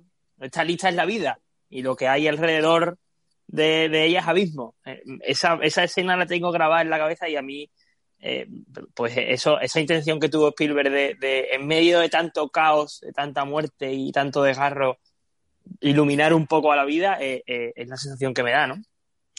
Es que sobre todo una película así, y siguiendo con el contexto, una película así, lo fácil es, digamos, caer un poco en la demagogia. Y entiéndase demagogia no por la situación de los, la situación real de los, de los judíos en, en, los campos de concentración, ni mucho menos, sino a la hora de contarla, a la hora de transmitirla y que siga un patrón clásico. Yo creo que a mí, por lo menos, cuando a mí me preguntan, contestándome a mi propia pregunta, cuando a mí me preguntan esto, yo siempre, eh, eso, admiración, respeto y sobre todo eh, lo, que me, lo que me transmite es eh, la capacidad, mm, digamos, de con la que te cuentan la historia sin caer en una, digamos, no solo una demagogia, sino en, un clásico relato de eh, pobres contra, o buenos contra malos, ¿no? Que al final, en, esa, en esta película, esa raya queda muy difuminada, sobre todo al principio de la misma, ¿no? Sí, eh, uno de los, digamos, motivos por los que la película en su año, recordemos que está eh, rodada en 1993, hace ya 27 años, uno de los motivos por los que eh, fue muy, muy celebrada y, bastante bien elogiada a nivel crítico, no solamente por, por, la calidad de la película en sí, es porque era una de las pocas veces donde Spielberg, mm, como digamos, cruzaba ese umbral de seriedad, ¿no? Es decir, es una persona que que, ha hecho Indiana Jones, que ha hecho Ete, que ha hecho Tiburón, que sigue siendo una peli eh, violenta, pero no deja de quedarse, digamos, en esa superficie de algo malo que ataca a niños y a gente. Aquí cruza el umbral de la seriedad, eh, se arremanga eh, las mangas, nunca mejor dicho, y, lo que más valoro de la película yo es cómo acepta la responsabilidad, el relato de adentrarse en la causa y, y no solo quedarse en la consecuencia en, varias escenas clave, aunque esto signifique que la película va a ser incómoda para el espectador. Eso es algo que yo le valoro mucho a Spielberg porque Spielberg es un, director muy clásico, un director de, de, todos los públicos, historias que se consumen con mucha facilidad. Y aquí hace una película muy, muy incómoda. Y, y eso de que no se quede en la superficie y bucee en ello me parece, me parece increíble. Sobre todo teniendo en cuenta que el propio Spielberg tiene orígenes, orígenes judíos, por lo cual siempre te queda ese, e, e, esa, ese preconcepto o ese prejuicio de decir, bueno, e, es, judío, me va a contar la historia para que, para que los judíos queden como, como unos verdaderos héroes y tal. Y no. O sea, está hablando de un tipo como Oscar Schindler que, eh, viéndolo un poco la historia real de, del propio Schindler, es un tipo que se alista a servicio de inteligencia nazi que eh, cree, eh, en, lo nazi, pero que mm, ve un poco cómo se trata a los, a los judíos y como que, digamos, hace o, o, cambia un poco de, de, bando, ¿no? Parece que al principio da la sensación de ser un tipo que sin escrúpulos, que lo comentamos fuera de micros, que se, para, que se aprovecha, digamos, de, de las circunstancias, eh, un empresario mm, sin ningún tipo de sentimientos ni nada, cuando quizás él, hace él mismo, el propio Oscar Schindler, un papel al que no le gustaría, al que no le gusta, digamos, interpretar, que es salvar la mayor cantidad posible de personas, ¿no? Que eso es, que te lo, te lo va relatando la película hacia el final, cómo transita ese primer, eh, digamos, pantallazo de este tío es bueno, ¿vale? Pero con el paso de la... Este tío es malo, pero con el paso de la, del tiempo se convierte en bueno, ¿no? Y después al final se mm, termina incluso pidiendo perdón a, los, a los propios judíos de no poder haber salvado más, con lo cual te deja una sensación, primero, de, de una historia dramática y al mismo tiempo de una cierta valentía del, del propio personaje que te lo enmarca en un, en un, te lo enmarca en un contexto complicado como era la, el, el, genocidio judío. Sí, eh, eh, lo comentábamos, como bien ha dicho eh, fuera de micro, la manipulación del personaje protagonista es, para mí, totalmente premeditada. Es decir, eh, Spielberg, muy listo, apoyándose en un actor maravilloso como es Liam Neeson, bastante infravalorado después de esta película, porque la mayoría de gente lo cataloga en, en películas de acción, véase Venganza o, uh -huh. o véase Non-Stop, por ejemplo, eh, eh, se apoya en él y en su trabajo corporal y vocal para que tú veas que es realmente una persona inmoral, nazi, pero no con ese gen violento y antisemita que, el personaje de Ralph Fiennes, que ahora hablaremos de él, Amon Goeth, eh, eh, sí tiene, pero no deja de ser nazi. Es decir, es una persona que está viendo oportunidad económica a causa del sufrimiento de otros. De hecho, hay una escena muy buena, que supongo que te acordarás. Hay un desalojo de una familia judía cuando los están colocando en el gueto de Cracovia y automáticamente él ocupa la casa de una familia que se acaba de ir ahora no más de cinco minutos en escena. Entonces tú estás tú ahí ya juzgas al personaje, es decir, mm, te lo ponen en un eh, te lo ponen en una balanza donde, donde tú probablemente eh, te desniveles más o, la desniveles más hacia el lado de, de la persona sin tapujo, sin escrúpulos, pero es totalmente premeditado y como tú dices, la evolución constante en tres horas que tú ves de ese personaje y cómo va cambiando y cómo a pequeños contrastes se va haciendo muchísimo más judío a pesar de ser miembro del partido nazi, es algo que, Spielberg y, Liam Neeson trabajaron, estoy seguro, con, con, muchísima, muchísima dedicación. Hay que decir que, y, antes de seguir con, los demás personajes y con la, trama de la película, hay que decir que el propio Oscar Schindler nació bajo el Imperio Austrohúngaro, pero que él era checo, o sea, nació en República Checa, lo que hoy conocemos como República Checa, o, en entonces en aquel momento Moravia, que estaba bajo, el Imperio Austrohúngaro. Y después de la Primera Guerra Mundial y todo el contexto, pues eh, cuando llega el partido nazi, digamos que él se apunta, ¿no? A, ese servicio. Pero aparte de que, de que esto es premeditado y que es buscado por el propio Spielberg, eh, creo, yo, a mí, a mí, yo no sé si a ti te da la misma sensación, me da la sensación de que como que siempre fue judío, ¿sabes? Es como de dar la sensación de que es un judío, una especie de espía judío infiltrado eh, dentro, del, dentro del Tercer Reich, porque al menos en, las tramas hay escenas donde eh, cuando, cuando salva claramente digamos, a, los, a los judíos, dice, no, no, déjenlos aquí, no me los, no me los toquen, no me los traigan, no me los lleven, déjamelos, que estos son de mi confianza, no, me, no puede ser que me estén cambiando, no puede ser que tal.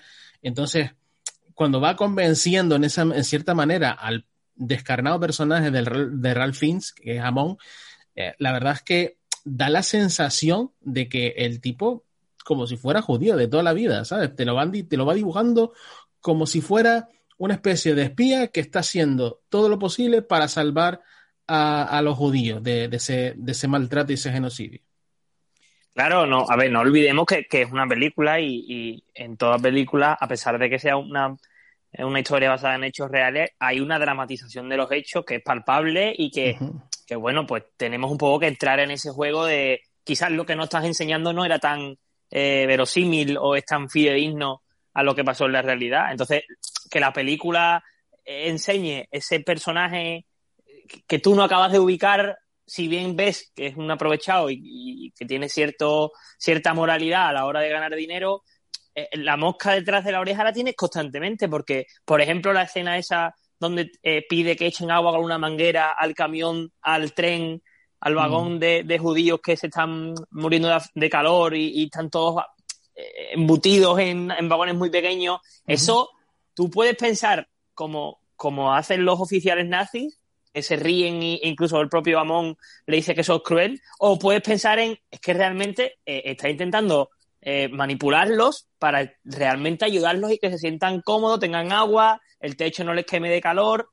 Eh, entonces, esa dramatización de los hechos a ti te, desubica un poco, pero, pero sí es cierto que el run run está ahí, es decir, una persona nazi no hace eso. Eso creo que es bastante obvio. Hmm. Claro, y con, y con, esa, con esa dualidad también yo creo que Spielberg va jugando a lo largo de la película, ¿no? Para, digamos, meterte también en la piel del personaje, porque eh, piensas, bueno, este, este tipo es un aprovechado, tal, pero hace esto. Este tipo es lo peor, tal, tal, tal, pero hace esto. Y empieza, él hace esto, empieza a tener más peso a medida que va pasando la cinta. Y eso es una contraprestación mismamente en contra del personaje de Ralph Fiennes, que mm, a pesar de que se va cediendo a las pretensiones de, de, de Oscar Schindler, eh, Amon al final es un déspota, es un tipo eh, despreciable, ¿no? Y, da la sensación de ser el típico, el típico nazi eh, de la época, ¿no? De, desprecio a los judíos, de reírse de todos y de todos, etcétera, ¿no? Entonces da la sensación de ser un tipo que al mismo tiempo también tiene su corazoncito, por así decirlo, aunque sea de una manera, un poco de aquella manera, ¿no? Con la sirvienta que es un poco eh, ese, ese, donde se ve esa dualidad también del propio personaje que interpreta Ralph Fiennes. Sí, eh, el, el, personaje de, de Ralph Fiennes, que es Amon Goes, que para ubicarnos un poco es un oficial a cargo de, del campo de concentración que hay en Cracovia, eh, nos lo presentan como un tipo despiadado, un tipo sin ningún tipo de, de pues bueno, de valores éticos, es bastante inhumano incluso con el trato hacia, hacia, lo, hacia los judíos. De hecho, ahí se aprecia realmente lo que era la ideología nazi, en, en cómo él, eh, eh, pues, en una conversación que tiene muy, muy buena con, con Oscar Schindler, con el personaje de Liam Neeson, eh, que Liam Neeson está otra vez, volviendo a la anterior, tratando de manipularlo con eso de qué es el concepto de poder, el poder es perdonarlos. ahí hablan y, y tú adviertes que, que, que Liam Neeson, para manipularle, le está aceptando, o sea, está asumiendo que ser nazi es pegarle un tiro a alguien porque ni te gusta ni te ofende. Claro. Porque, porque el judío es lo que es, es la nada más absoluta, es algo, algo, algo banal, algo que no importa, algo con lo que se puede incluso trivializar. De hecho, hay una escena donde está con la misma sirvienta que parece que le dice cosas bonitas, o por lo menos no bonitas, pero no desagradables, y, y se acerca a ella y tal, y, y después dice, no, no, zorra, no, zorra judía, esto no, me querías engañar, no sé qué. O sea, el tipo está, está medio tarumba, o sea, para empezar, o sea, te muestra la imagen de, sí, sí, sí. Te muestra la imagen de un, de un tipo que parece bipolar, ¿sabes? Y después la historia, la historia de, de, de, de que el poder es perdonar, Uf, eh, eso, eh, manipular, manipular así a, un nazi es, eh, es difícil, ¿eh? Porque el nazi no, no cree en historia, no solo cree en, en, la, en los imperios y, y en la... Claro, entonces va a, la, a, esa, precisamente, a ese imperio romano que digamos que es un poco también donde se basa esa filosofía em, em, em, imperante o de emperador que viene de la Primera Guerra Mundial, donde evidentemente el, el Kaiser Guillermo era el emperador y Hitler lo, Hitler lo que quiere es seguir, es continuar con lo que dejó Guillermo, ¿no? Que después vino sí. la República de Weimar, etcétera. Entonces, quiere continuar con ese reino, con ese reino y lo hace, y lo que hace el, el, propio personaje de Oscar Schindler es decir, bueno, ¿cómo puedo aquí eh, decirle a este tío que deje de matar? ¿Sabes?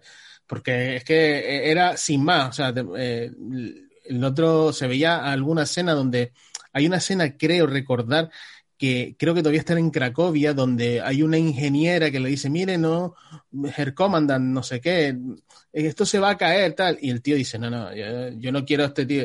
Y, vienes a protestarme a mí, ¿y tú qué eres? Sí, soy ingeniera por la Universidad de, Mal de Milán. Lo lleva, la lleva y dice, no, no, déjamela que yo la, que la, la, la justicio yo. Pamba. Y lo mata. Así, sin más, ¿sabes? Sin, sin ningún tipo de, de minamiento. O sea que da la sensación de que, de, de que aparte de manipularlo, lo manipula con las herramientas correctas, porque claro, lo lleva un poco al terreno emperador, eh, que digamos es, también forma parte de la misma ideología nazi, ¿no? De querer conquistar territorio y querer expandirse alrededor del mundo, ¿no? El, re, el famoso reino de los mil años. Entonces, quizás a lo mejor es, por ahí yo creo que también, incluso en esos detalles se nota un poco la, la mano de Spielberg a la hora de decir, bueno, vamos a eh, hilarlo fino para que eh, Ralph Fiennes no cometa, o Amon no cometa, eh, no, no ella cometa incoherencias en, en, digamos, en esa, en esa transformación, sino que llega porque este le dice esto. Claro, o sea, corre, corre el riesgo Spielberg y con, con, su guionista, con, con Steve Jarlin, que es un guionista bastante habitual en las colaboraciones de, del director americano, el, el, el, el, hecho o el problema principal al que Spielberg se, se, se, se, aproxima, por así decirlo, cuando entra en este tipo de, de juego de espejos, es en el blanqueamiento de un nazi. Es decir, la película le podía haber quedado eh, como si justificase un poco que todo nazi tiene corazón y que, y que todo nazi tiene sentimiento. Y él es muy listo, como tú comentas, porque a través de la elocuencia fantástica de, de Liam Neeson en el personaje del, del protagonista de Oscar Schindler, lo seduce desde su ego. Es decir, le está hablando de cosas que eh, aumentan el ego de un nazi. No le va a hablar, no, no, no le seduce a través de sacarle cualidades al judío, le seduce a través de sacarle cualidades al nazi. el, el, el, eh, el hecho de perdonar es algo de los emperadores, de, bueno, de una, gran, de una grandeza y de una gloria. De hecho, hay una escena buenísima al loro, al hilo, perdón, de la que comentas con, eh, con la criada, con el chico que está limpiando la bañera, que, le, que le dice que no, que no puede quitarla con, con jabón y él le dice, no, no, le, no les he hecho alejía. He dicho, no, el chico cagado de miedo, temblando, mm, que ni siquiera le quiere mirar, y él le dice, te perdono, el chico se va tranquilamente por las escaleras y ya sabemos, Spielberg listísimo, ampliando el plano, ceñiéndolo a, a un primer plano, él mirando al espejo, haciendo así como un emperador máximo romano, y luego se le huele la mano, huele a lo que huele, porque, porque ha estado cerca de él, y lo siguiente que vemos es el chico llegando al campo y dos tiros alrededor suya, como, como diciendo, este tío ha vuelto a sus cabales y ha dejado de ser lo que era. Entonces, esa dualidad que comentas, esa, esa bipolaridad, eso, que no creo que sea, te quería matizar, no creo que sea una persona tarumba. Yo creo que los nazis eran eh, eh, personas que no tenían raciocinio eh, humano y que, le, les podía una ideología, era, era así, creo. Yo, bueno, es que yo digo el Tarumba por, por ser un poco coloquial, pero lo que, lo que quería decir básicamente que era un, tipo sin valores morales, o con por lo menos una moralidad discutible, porque toda ideología también se basa un poco en, el hecho de contar con, con cierta moralidad o mm, cierta, digamos, ciertos estándares. Lo que pasa que, claro, ellos culpaban a los judíos de todo. O sea, era un poco que tú ves el contexto hoy en día que era es como si Trump culpase a todo, a todos los mexicanos de que de todos los delitos, ¿no? En Estados Unidos, es un poco ese rollo. Entonces, no sé, eh, creo, creo que por ahí eh, mm, lo que yo venía a decir con eso de Tarumba que, es que se, eh, no tenía, digamos, moralidad, ni sensibilidad, ni empatía. Los nazis no tienen eso. Eh, por regla general, ¿eh? sobre todo los altos mandos, no tenían eso. Eh, eran tipos que se basaban, que eran muy fieles a la, a la ideología, ¿no? Pero que incluso entre ellos eh, se traicionaban. Eh, dentro de lo que es la cúpula de Hitler, pues se traicionaban, ¿no? Y, esa moralidad, mm, digamos, discutible o, o, que, o, una moralidad cero, digamos que se ve también en esa película representado en el personaje de Amon, ¿no? Entonces por eso decía que era un poco tarumba, no por otra, no por, por el hecho de serlo, de dejarlo así, sino que por llamarlo de una manera coloquial y resumida. Sí, sí, entendido, entendido. Pues me gustaría adentrarme también el personaje que, que interpreta, no sé, no, me dijiste antes el, el, intérprete, pero no me acuerdo ahora. Eh, el, de, el de Amon. Este, no, el de Stein. Eh, ah, ben, ben, Kingsley. Ben, ben Kingsley, Kingsley eh, que interpreta a Ben Kingsley, correcto. Pues ese, per, ese personaje también, digamos que es una resistencia pasiva ante el propio ante el propio Oscar Schindler, ¿no? Que es un poco también quien le transforma, quien, le, quien desde el silencio y desde la discreción dificulta, le dificulta las cosas a Oscar Schindler en su negocio, ¿no? Y, y es el, un elemento crucial también para, para ver el, transformación en el, en el personaje de Oscar Schindler también a lo largo de la película. O por lo menos contribuye a ello. Sí, de hecho, eh, eh, hay, que, hay que comentar que, que Isaac Stern, como tal, existió en la, en la historia eh, de aquella época, pero no era la función de contable acérrimo que tenía Oscar Schindler. Es un combinado de personajes. Lo que pasa es que pusieron o se focalizaron un poco en la personificación de, de Isaac Stern para aglutinar un poco esa, esa, bueno, digamos, esa resistencia, como tú comentas, judía pasiva, eh, totalmente mesurada, sin ningún tipo de alteración, siempre intentando mantener el orden. De hecho, hay una escena que a mí personalmente me fascina, que es él eh, yendo por un pasillo de los campos de concentración a la salida donde está esperando el Schindler y él se está rascando la cabeza porque, porque se ha enterado que si, que si lo, los eh, nazis saben que los judíos tienen piojo no se acercan. Entonces, fíjate la forma que tiene de mantenerlos alejados eh, usando algo propio que, que, que, que, no tienes probablemente, pero que él lo usa a su favor y, y no usa ningún tipo de violencia, ni ningún tipo de resistencia, eh, digamos, emocional. O sea, lo, los mantiene al margen sin, sin, alterarlos, solamente con el hecho de rascarse la cabeza. Entonces, esa inteligencia que, que evidentemente es, pues, pues, da bastante pena y, y, y, da bastante desgarro porque a lo que, fíjate a lo que se tenían que, aferrar los judíos para, para asegurarse un poco más su tranquilidad, aunque fuesen unos minutos, no deja de ser algo inteligente y no deja de ser una cualidad buenísima que define el personaje de Isaac Ster con un fantástico Ben Kingsley que, que a mí eh, personalmente es uno de los actores que, que secundariamente hablando más me gustan.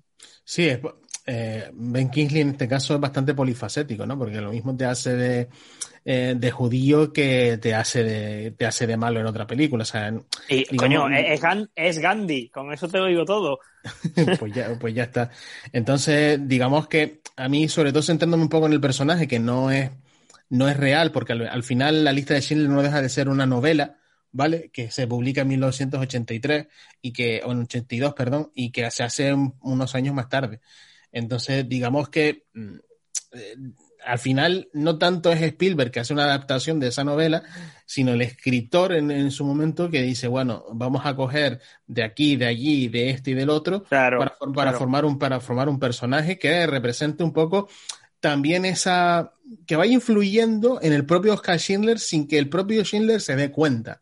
Porque yo creo que a pesar de que te, te vende un poco la imagen de que, de que siempre fue judío y tal y cual, eh, cabe decir también que, no, que esa transición es lenta, porque son tres horas de cinta, y aparte de ser lenta, es también progresiva, no es una cosa que cambie de la noche a la mañana.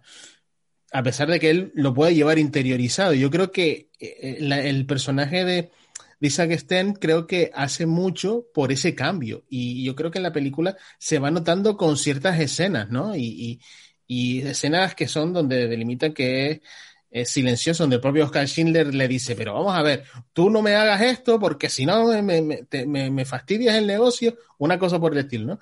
Me fastidias el negocio y, y, no tiene, y no tienes capacidad y no sé qué y no sé cuánto, cuando realmente la empresa era antes del propio Isaac Stern, ¿no?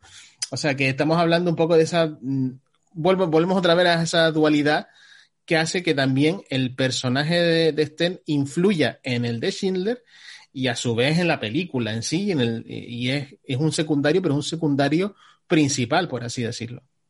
Y no solo en, en Schindler, también recordemos que es el contable de, de Amon, es el que le lleva las cuentas y, y el que, digamos, está al, al mando de, de, su función, de, su, de sus transacciones operativas y económicas. Entonces, es un personaje que está a caballo eh, siempre eh, a, a, en el nivel subordinado de, de, del lado correcto, por así decirlo, que es el que personifica a Oscar Schindler, el Liam Neeson, y también a caballo subordinado del lado perverso de la película, que es el que es Amon Greth, que es el Ralfín. Es un personaje fantástico, mm, parece que no tiene matices, pero tiene muchísimo, y eso es por supuesto, yo soy muy defensor del trabajo corporal en un actor, no solo de la capacidad de diálogo o la capacidad que tiene para, para hacer drama. Creo que el matiz a través de lo vocal o a través de lo corporal, lo de lo gestual, es algo que o se tiene o no se tiene y delimita o define muchísimo el talento. Y aquí Ben Kingsley da un recital y, esa escena final donde que tú has comentado antes, donde eh, Oscar, Oscar Schindler se derrumba y cree que podía haber salvado uno más y está totalmente desgarrado a, a, eh, me gusta muchísimo como Ben Kingsley no se rompe a llorar con él, aguanta estoicamente el momento y lo levanta. Eh, me parece que es un rol de soporte, como, como, el, como Hollywood debería eh, entender o etiquetar a, los papeles secundarios, los papeles de reparto. Es eso, la definición de secundario es eso, aguantarle la escena de drama a tu protagonista, no robarle focos ni, ni robarle protagonismo. Pero tenemos que convenir que este rol de secundario no siempre se da en todas las películas, evidentemente. Y a veces hay muy secundarios que son demasiado ligeros y que no tienen ninguna y que son simplemente parecen cameos más que más que papeles secundarios. Claro, y, y también puedes también se da el caso de que hay secundarios que pueden ser considerados co-leads, que es digamos coprotagonistas, claro. coprotagonistas, perdón. Claro, es que fue un poco otra vez me, me, me, jode fastidia, me jode o me fastidia hablar de dualidad, pero que eh, en este caso es que es así. La película juega con, con varias dualidades de los personajes principales y, y lo cierto es que, que, bueno, al final eh, hablamos de eh, que el, poco a poco la película te va metiendo también a, a, al espectador, como espectador, te va metiendo dentro de la trama y, y haces que al principio parezca un, parezca un, digamos, un ritmo lento pero de golpe y porrazo van, van pasando cosas y te van, digamos, subtitulando un poco el contexto y tal. Y, y, de- y parece que de golpe y porrazo van pasando los años, van pasando la- la- las épocas y, y como si no pasase nada, pero pasaban muchas cosas, ¿no? Y, se veía a lo largo de la película y, esa sensación de, de que las tres horas te puedan parecer largas, en un principio luego no lo son, porque luego, a- como a la hora de película, la película se empieza a acelerar de una manera bastante considerable. Entonces, creo que, juega un poco con, con esa doble vara de medir Spielberg a la hora de jugar con los tiempos, de jugar con el propio guion y de adaptar la novela para que la novela no se queda, para que la cinta no se quedase tan corta con respecto a, la- a las novelas o a los libros, que es lo que suele pasar en estas adaptaciones cinematográficas. Claro, eh, o sea, estamos hablando, eh, que es baladí decirlo, pero estamos hablando de Steven Spielberg. Probablemente sea la persona que, que, que, ha hecho las dos películas más importantes de dos eventos capitales en la historia del siglo XX, que es la Segunda Guerra Mundial y el Holocausto. La primera es la Salvar Soldado Ryan, la segunda es la lista de Schindler. Y curiosamente ambas películas son muy duraderas. Es decir, si hay alguien capacitado para abarcar un proyecto de tanta envergadura, de, tanto metraje, de- de un rodaje tan, eh, bueno, pues tan, tan cansino, ¿no? Por así decirlo, tan agotador, es él. Es una persona que, que, que tiene un talento natural para la narración y un don para crear historias y llevarla al cine que, que- que creo que es innegable y, y prueba de ello es eh, que el, el rodaje, eh, que es un detalle que quiero comentar y que, y que te he comentado un poco eh, por así encima fuera de micro, el rodaje era, te lo podrás imaginar, de la lista de Schindler, digo, era, era pura grima, era aquello estaba muy desangelado, lágrimas por todos lados, y ¿qué hizo Spielberg? Pues Spielberg llamó a su amigo Robbie Williams, que en paz descanse, y le dijo que animara a la gente contando chistes, y Robbie Williams se puso a decir su monólogo de Aladdin, de la peli donde él, porque aquello era insostenible, aquello tenía Mm. que, entre, entre escena y escena, claro, imagínate el drama de, de, de, de, bueno, pues adaptar la historia del holocausto judío en Cracovia, que eso, eh, hay gente incluso ahí que, que bueno, pues tendría, no sé, antepasados o, o supongo la propia Mira Pfeffer, Pfefferberg, perdón, es una, de las supervivientes, cuando conoce a Ralphine en el set, se estremece porque dice que se acuerda de él, que es que lo ve, que es que es como si, como si ella hubiese estado otra vez en la época de, de- del gueto de Cracovia y se lo hubiesen presentado. Entonces, claro, un rodaje así, si no te llamas Steven Spielberg o no eres un grande, probablemente se te venga abajo. Ya. No, una, de esas curiosidades que comentas que- que está bien tirada además porque creo que eh, el, tema de que se ruede también en blanco y negro le da bastante rollo a la película. Y entiéndase por rollo como bastante, bastante ambientación, ¿vale? Por como diciéndote, vendiéndote que al principio sale una escena en color, al principio de todo, se una escena a color, digamos, eh, donde sale una mesa ceremonial, donde hacen, digamos, una especie de, como donde hacían una especie de, misa o una, o una, mm, o bendecían la mesa, una cosa de estas, eh, en, en la religión judía, y después va desapareciendo todo, ¿no? Y, entonces de repente cambia al formato blanco y negro, lo que te dice que también te vende un poco que esa película es, en cierto modo, gris, ¿vale? Y la época también lo era. O sea, volver a esa época es gris, es oscura, es difícil, es mm, de, los peores, de las peores cosas que le ha sucedido al ser humano. Yo considero, al menos lo considero así.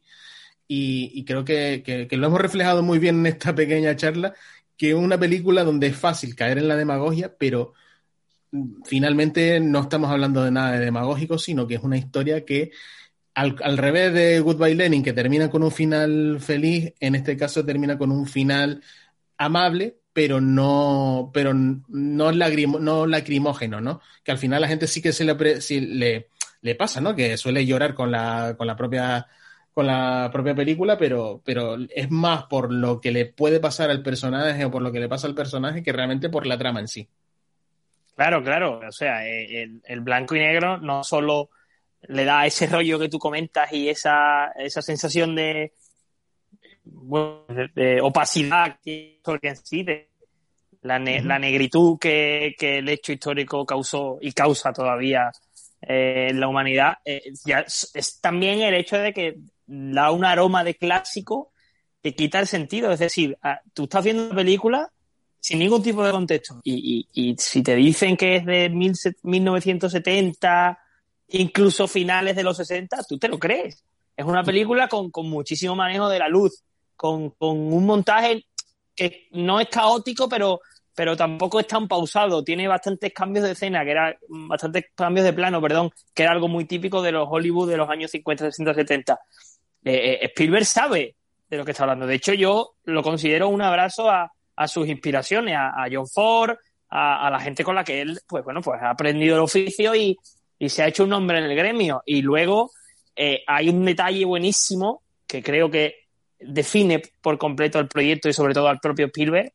A él le dieron el permiso de grabar en Auschwitz y él lo declinó porque decía que era una falta de respeto y que, que, no, que no tenía ningún sentido eh, clavar allí un set de rodaje, unos camerinos, unas cámaras, un ficcionalizar algo que, que, que, que, en suelo donde había habido una verdadera tragedia. Entonces, nunca se lo toma como un melodrama, nunca se lo está tomando como algo, eh, como algo que blanquee la historia o como algo que la dramatice en exceso. Es, aquí pasó una cosa y, y yo tengo una responsabilidad a la hora de adaptarla. Entonces, eso para mí, de, la anécdota de, de, no querer rodar en Auschwitz, de declinar el permiso, a mí me parece eh, absolutamente eh, relevante y absolutamente reveladora definitoria más que nada, ¿no? Más que, más claro, que claro, exacto. Pues creo que ya se nos ha pasado un poquito el tiempo, pero bueno, con, con, esta anécdota cerramos el, el, el capítulo y también el, el, podcast. Jesús, otra vez, mil gracias por aparecer aquí, que siempre das esa nota que a mí me falta, esa cosa que a mí me falta, pero que la verdad es que se disfruta mucho hablando de cine contigo.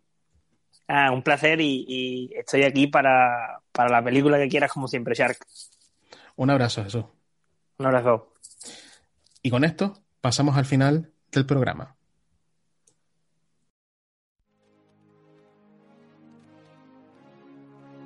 Bueno, Bundesharkers, esto ha sido todo por hoy. En este sexto episodio hemos hablado de historia, hemos eh, contado la historia de Kurt Landauer a través de los comentarios de José David López. En el segundo bloque del programa hablamos con Ignacio Benedetti sobre el Bayern actual en cuanto a juego y también relacionándolo con su pasado más reciente comparativamente. Hemos cerrado la tercera parte del, pro, del programa con Jesús Aguilar, donde hemos hablado del peliculón llamado La lista de Schindler ha sido extenso, ha sido didáctico, ha sido rico, mucho aprendizaje y también mucho fútbol. Aquí en Bundeshark, donde la Bundesliga es pasión. Auf Wiedersehen.